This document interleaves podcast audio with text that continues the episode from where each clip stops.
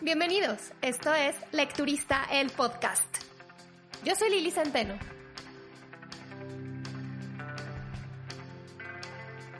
Hola, ¿qué tal les va? Gracias por acompañarme en este nuevo episodio del podcast.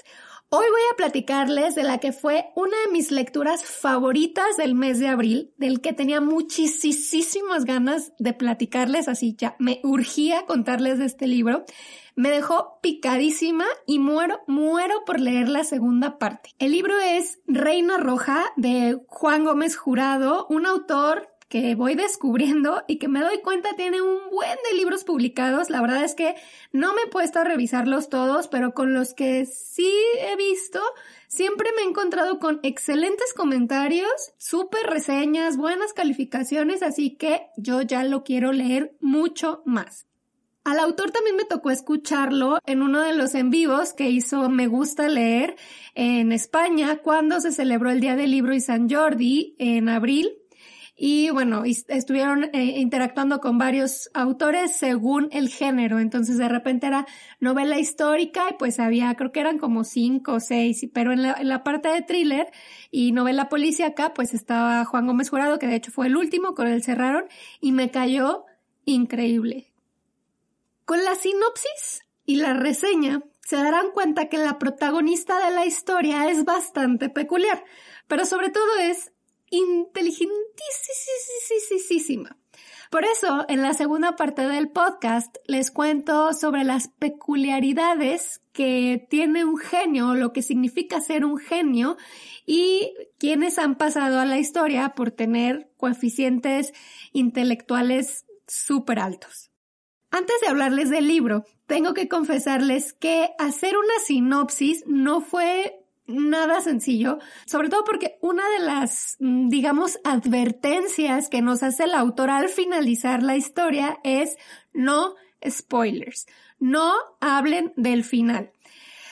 Pero cuando yo llegué a este libro no me enganché por lo que me decía la, pues sí, la sinopsis de la contraportada, sino que a mí lo que me llamó mucho la atención, una, fueron los buenísimos comentarios, las buenísimas calificaciones que me encontraba por todos lados y que siempre que buscaba un libro del género, me salía este como recomendación. Ya saben, de si te gustó tal, tienes que leer Reina Roja. O a los lectores de X libro también les gustó Reina Roja. Entonces dije, pues oye, hay que leer Reina Roja, ¿no? Por eso es que intenté hacer mi propia versión, como suelo hacerlo de las reseñas, perdón, de la sinopsis, intentando decir lo menos posible, pero que aún así puedan conocer un poco más de lo que va la historia antes de comprarlo, como para que a lo mejor no nada más se dejen ir por las buenas calificaciones o los buenos em, comentarios. Así que sin más, ¿de qué se trata? Reina Roja.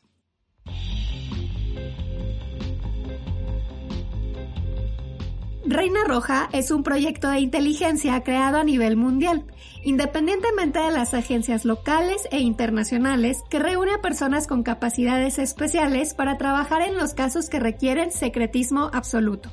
Antonia Scott es ese elemento en España, pero una tragedia personal la ha alejado de su trabajo, sumiéndola en una depresión que la deja funcionar muy apenas.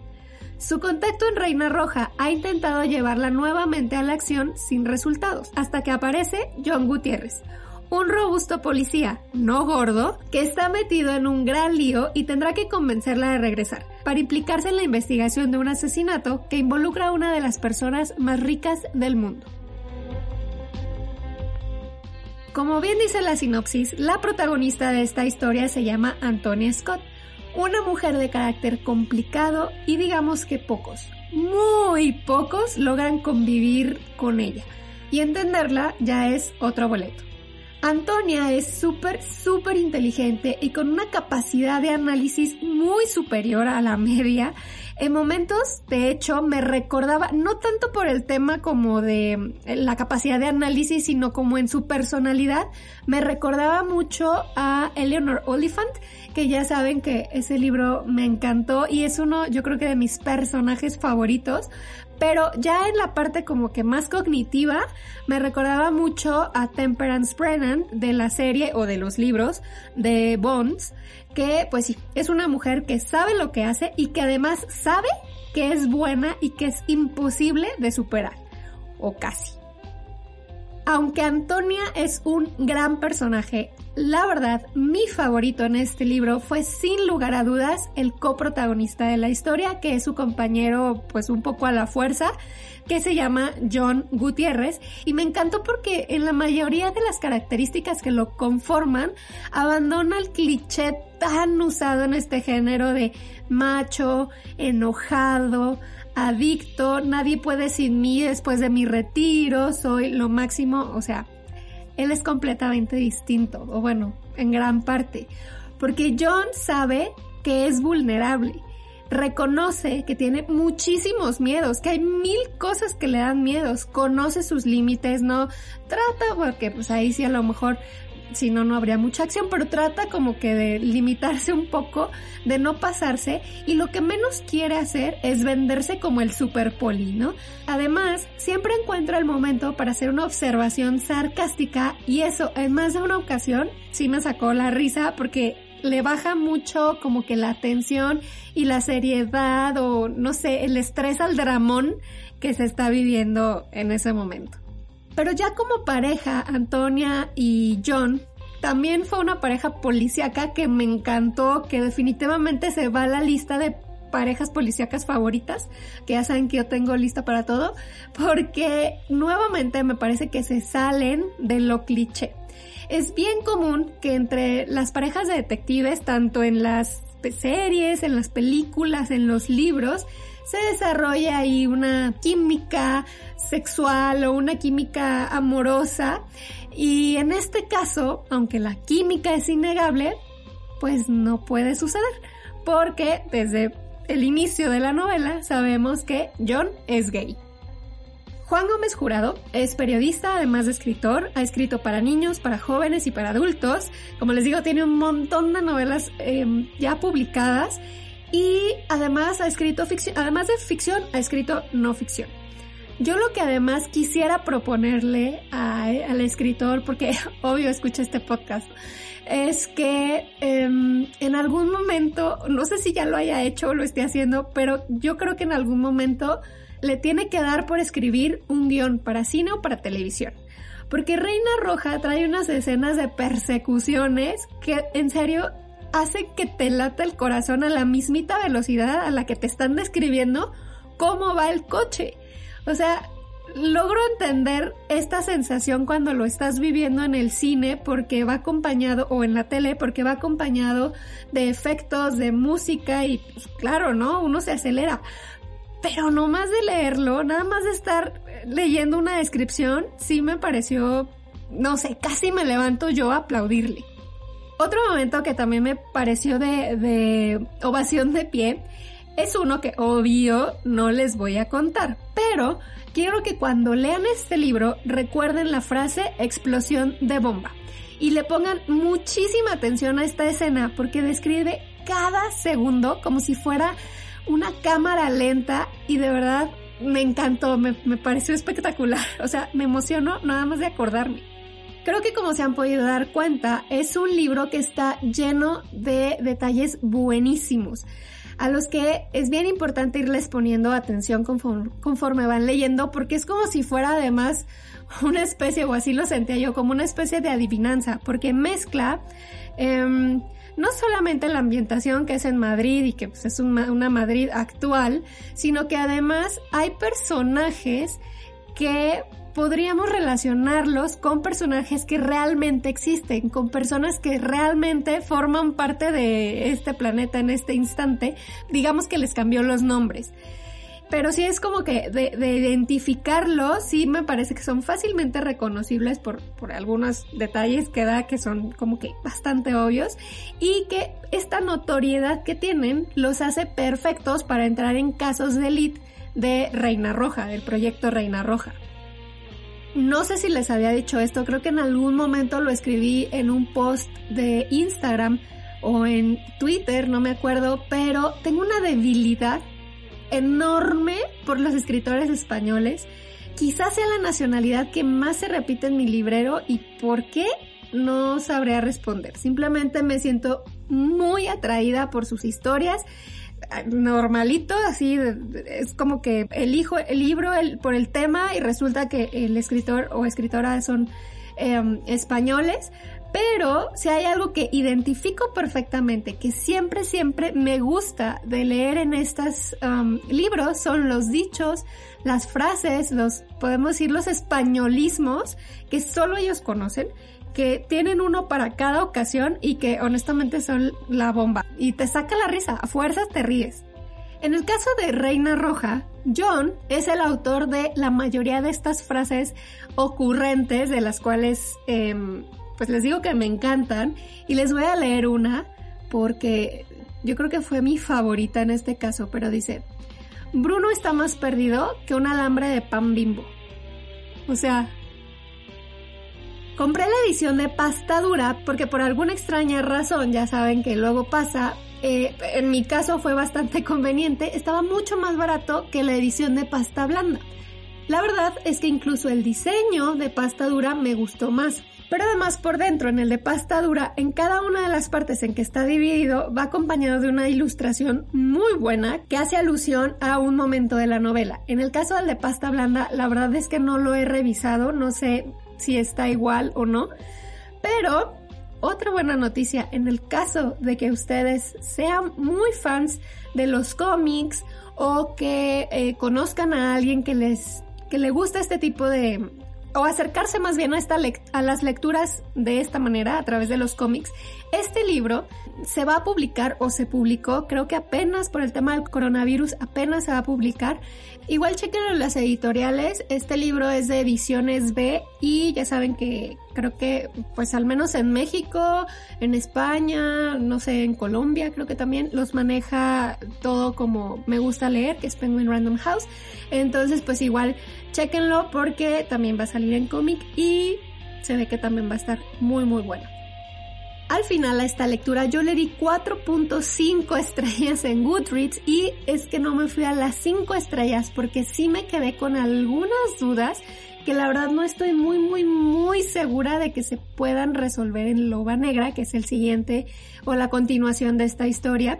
Pero eh, en general me encantó, es un libro que, que les recomiendo mucho y me quedo con muchas ganas de seguir leyendo a Juan Gómez Jurado.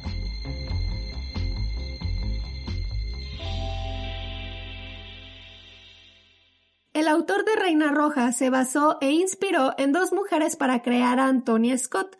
Una de ellas es Marilyn Vos Savant, considerada en los ochentas la mujer con el coeficiente intelectual más alto. Supuestamente alcanzó los 228 puntos, pero si la investigan un poquito se darán cuenta que incluso ella misma considera estas pruebas de inteligencia como un intento inútil de medir esta característica. Y es que existe toda una controversia con el tema del coeficiente intelectual porque pues hay no lo consideran que tiene suficiente sustento científico los test que se hacen como para eh, pues ponerte en un rango de inteligencia, ¿no? Hay incluso quienes lo consideran pseudociencia, que es nada acertada, que además conforme pasa el tiempo se tiene que ir ajustando porque aunque no lo parezca a veces, los humanos evolucionamos o estamos evolucionando y pues conforme pasan los años y los siglos, somos más listos que nuestros antepasados. Pero entre que son peras o son manzanas, se sigue midiendo la inteligencia de las personas bajo estos parámetros, que si para conseguir un empleo o para entrar a una universidad. Entonces, pues, ¿quién es un genio? Quién es un mortal promedio, cómo se mide el coeficiente intelectual. Para calcular el coeficiente intelectual se aplican una serie de pruebas lógico-matemáticas, espaciales y de vocabulario y de ahí sale un resultado que va del 1 al 180 en adelante, porque también hay unas fuentes que me decían 180 y pero otros te marcaban 201, entonces pues bueno, digamos que 180 en adelante. El promedio de la población anda en un rango de 100 más o menos, aunque de acuerdo al tipo de pruebas que se apliquen hay ligeras variaciones de más o menos 10 puntos. Pero bueno, digamos que menos de 100 se considera que se tiene una discapacidad intelectual de leve a profunda. Por encima de 100 es que comenzamos a ver a las personas brillantes, que es como a partir del 115, a los superdotados, que anda en el 130, y a los genios, que es a partir del 140. Aunque, otra vez, aquí hay un debate entre que unos dicen que a partir de 140 y otros dicen no, que más de 180, yo digo que ya después de 130 ya, ya eres otro boleto. A un genio se le define como alguien que ha tenido logros sin precedentes, creativos, originales y universales, y aunque usted no lo crea, el coeficiente intelectual puede o no ser un rasgo que lo defina. Se han hecho varios estudios y los expertos han determinado que un genio cuenta con cinco características. Así que les recomiendo que pongan atención, saquen pluma y papel y me digan cuántas de estas las tienen ustedes. La número uno es que son analíticos e impulsivos. No importa si hay personas mucho más talentosas que ellos o en su campo, lo que sucede es que ellos son súper obsesivos con su trabajo o con la investigación que estén realizando, entonces no se van de ahí hasta que obtengan el resultado que desean. Esto ocasiona el rasgo número dos, que eh, se vuelven solitarios, em, pueden desarrollar una especie de neurosis porque viven comen, respiran y duermen 24 por 7 su trabajo o sus investigaciones. El siguiente punto identificado es que la formación académica es importante, pero no es determinante, porque en general son personas muy autodidactas. La verdad es que cuántas veces no hemos escuchado la típica historia de mm, ni terminó la universidad, mm, ni le iba bien en la escuela. O sea, ¿por qué? Porque son autodidactas. El punto número cuatro es que tienen procesos de autocrítica muy establecidos, en donde ubican un problema, lo analizan, le buscan sí o sí una solución, la ponen en práctica y entonces hacen una retroalimentación de por qué sí o por qué no funcionó. Si no funcionó, vuelven a empezar hasta que les salga y determinen cuál fue la fórmula del éxito de lo que sea que estén haciendo. Un, un problema matemático, una pintura, una composición musical, lo que sea. Y el último rasgo que se identificó es que generalmente se trabaja más por pasión que por dinero. Lee Thims es un ingeniero electroquímico que hizo una lista con los personajes de coeficiente intelectual mayor a 200 que han habitado este planeta. Lo hizo a través de una metodología, no sé cómo, pero que le va sumando 10 años, que aparte los logros, no entendí muy bien.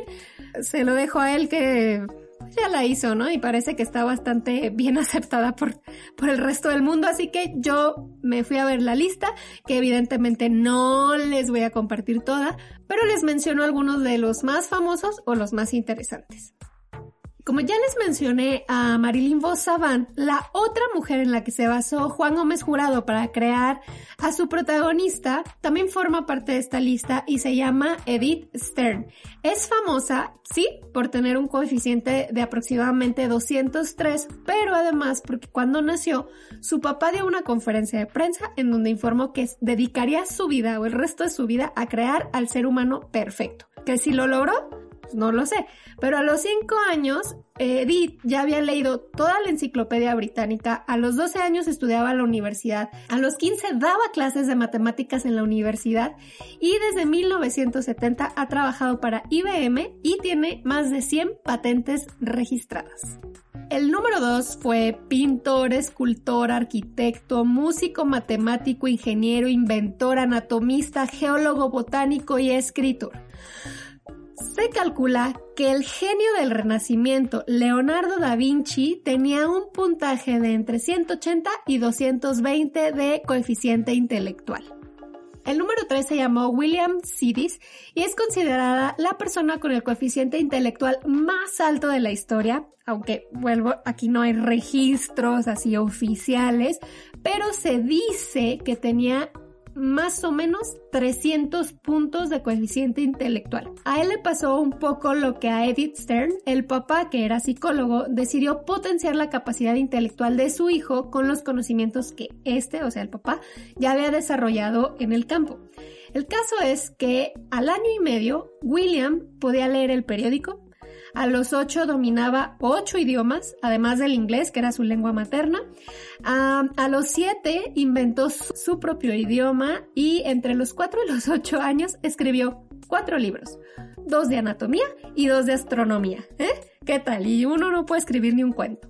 A los 11 años, William entró a Harvard y a los 16 se graduó de medicina. Pero antes de morir, que murió pues joven, como de 46 años, dominaba 40 idiomas. De hecho, dicen que la película em, que hicieron Ben Affleck y Matt Damon, Good Will Hunting, o en español creo que es Mente Indomable, que honestamente yo no he visto, pero em, dicen que la personalidad de Will Hunting, que es el protagonista, está basada en William Sidis. Marie Curie fue la primera mujer en ganar un premio Nobel de Química y la primera persona en ganarlo dos veces por sus avances en la radioactividad. Ella destacó en materias como física y química y se considera o se calcula que tenía un IQ de entre 180 y 200 puntos. Pero por mucha inteligencia que se tenga, la verdad es que no siempre se utiliza de la mejor manera o para el avance de la humanidad. Y este fue el caso de Nathan Leopold, que contaba con un coeficiente intelectual de aproximadamente 210 y tanto él como su compañero de la universidad Richard Love, que también era súper inteligente, secuestraron y asesinaron a un niño de 14 años llamado Bobby Frank, única y exclusivamente para demostrar que ellos podrían crear el crimen perfecto, porque se sabían inteligentísimos, porque se sabían muy superiores a los demás y esto les provocaba adrenalina. En fin, en la lista también aparece Einstein, Shakespeare, Hipatia de Alejandría, Isaac Newton, Tesla, Galileo Galilei, Copérnico y muchísimos otros más.